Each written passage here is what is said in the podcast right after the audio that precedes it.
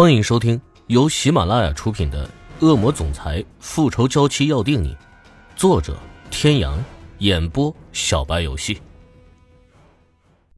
第二百六十九集。欧胜天呢？聂明轩没有想到，艾琳娜出了这么大的事情，竟然没有看到欧胜天的身影。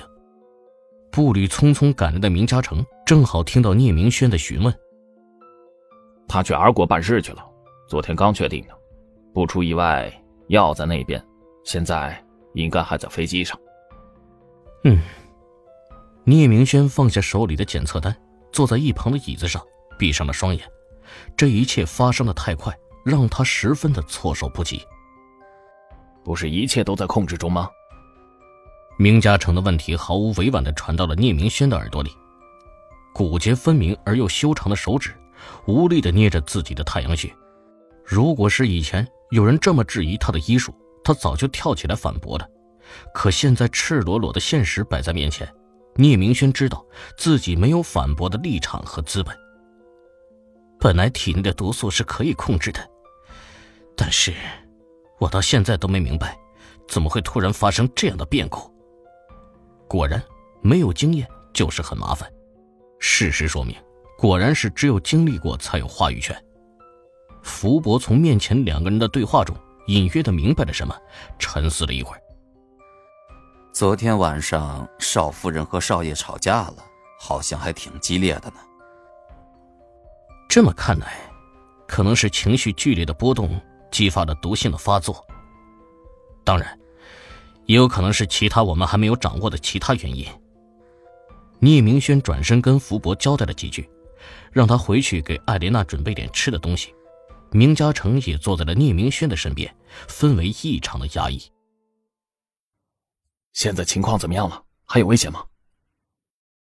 这个毒一开始没有生命危险，但是奇痛无比，后期就不疼了，也就意味着要等死了。还能瞒下去吗？难呐。哎，再等等，估计下飞机以后看到未接来电，天就回电话了。嗯，聂明轩此时心力交错，带着几分的沮丧。二国贵族城堡，二国是沙特边上的一个小国，石油储备资源丰富，散落着多处钻石矿和翡翠山，是沙漠之中一处难得的一片绿洲。富甲一方，又因为与世无争，这里的国民生活更是惬意。约瑟夫呢，是阿尔国的贵族中大家族的代表。是除国王之外举足轻重的人物。欧胜天的私人飞机降落的地方是约瑟夫的私人城堡中的停机坪。欧胜天一下飞机，一座壮丽宏伟的城堡就屹立在了他的面前，屹立在沙漠之中，就像是一个守护神，守护着这一方安宁。城堡的外围种着大片大片的棕榈树，从树的外表就可以看出，这些树已经有些年头了。就像是从几百年前走来的守望者，守卫着自己的国土。几米高的仙人掌也成为了一道亮丽的风景线，点缀着沙漠的荒芜。鹅卵小路，偌大的喷水池，中世纪精致的石雕，组合成了一个美丽无比的小广场，通向城堡的四面八方。欧先生您好。身穿伊斯兰教信徒衣着的一位老人走到了欧胜天的面前。说着一口流利的英文。您好，现在可以去见约瑟夫先生了吗？欧胜天的语气里丝毫没有掩饰他的焦急，但是没有泄露半分的慌张和不安。一身白袍的、蓄着长胡的老人微微一笑：“欧先生，不急于一时，房间已经为您准备好了，您先去洗漱吧。您洗漱完，约瑟夫先生。”必然会迎接您的。欧胜天本想反驳些什么，但是想起下飞机前镜子里自己的倒影，此时想想更是狼狈。好，麻烦了。请。欧胜天到 R 国已是离开 Z 市的第二天的下午，看着镜子里胡子拉碴的自己，真是狼狈又憔悴。精致的脸庞不再焕发光彩，反而是十分的憔悴。无意间瞥见墙上的钟表，慌忙地翻动着自己的外衣。本想打电话给福伯问一问艾琳娜的情况，他不想在这个时候再让艾琳娜有丝毫的生气，所以先找福伯问问情况，绝对是明智的选择。一打开手机，就看到了聂明轩和明嘉诚几十个的未接来电，欧胜天的心顿时感觉一沉，有些恍惚，飞快的拨通了聂明轩的电话。天，艾琳娜的毒性又发作了。你不是说可以控制好的吗？怎么会又突然复发？啊，她现在情况怎么样呢？已经稳住了。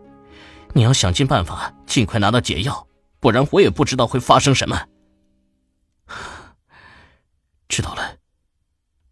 欧胜天挂了电话，精致的脸庞深深的埋进了自己有力的大掌中，挺拔的身躯无力的颤抖着，低着头。失神的看着地面，仿佛要把地面看出一个洞来。夕阳西下，一抹金黄洒在了欧胜天的眼角处，似乎是想到了什么，飞快的起身走进了浴室。没过多久，一个看上去意气风发的欧胜天又一次出现在了镜子中，换好城堡中已经准备好的衣服，转身出了房间。看着门口的侍卫，欧胜天用一口流利的英文说道。带我去见约瑟夫先生吧。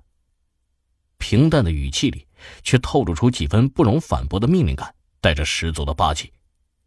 欧胜天在侍卫的带领下，穿过一个金碧辉煌的、带有众多琉璃柱的大厅，在一个拐弯处，又一次见到了之前迎接他的老人。欧先生，您可以称呼我为阿富尔汗，我是约瑟夫先生的管家，请您跟我来。欧胜天点点头，做了一个请的姿势，跟着阿富尔汗离开了这个大厅。一路上古色古香的罗马柱到处都是，每一根柱子上都有精致的浮雕，带着一层薄薄的金漆。阿富尔汗让欧胜天等候的大厅里铺着名贵的波斯地毯，墙壁皆是由玉璧接连而成，水晶灯的光彩照耀着偌大的大厅的每一处角落。家具摆饰都是中世纪复古风格，金碧辉煌之中却没有半点的庸俗之气，反而给人一种气派十足的感觉。欧胜天不禁感叹：他见过不少的庄园和城堡，但这绝对是他见过的最华丽、最气派的装潢，带着一种低调的奢华。没过一会儿，欧胜天就听到了一阵越来越急的脚步声，身后的阿富尔汗也快步走到了大厅的门口，恭敬的行礼。欧胜天知道约瑟夫到了。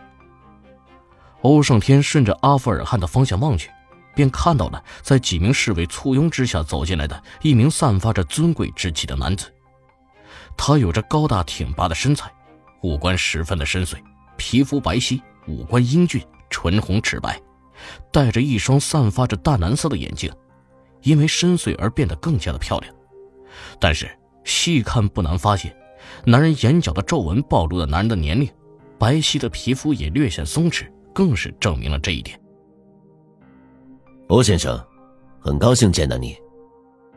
约瑟夫开口，流利的中文脱口而出，看着欧胜天脸上的茫然。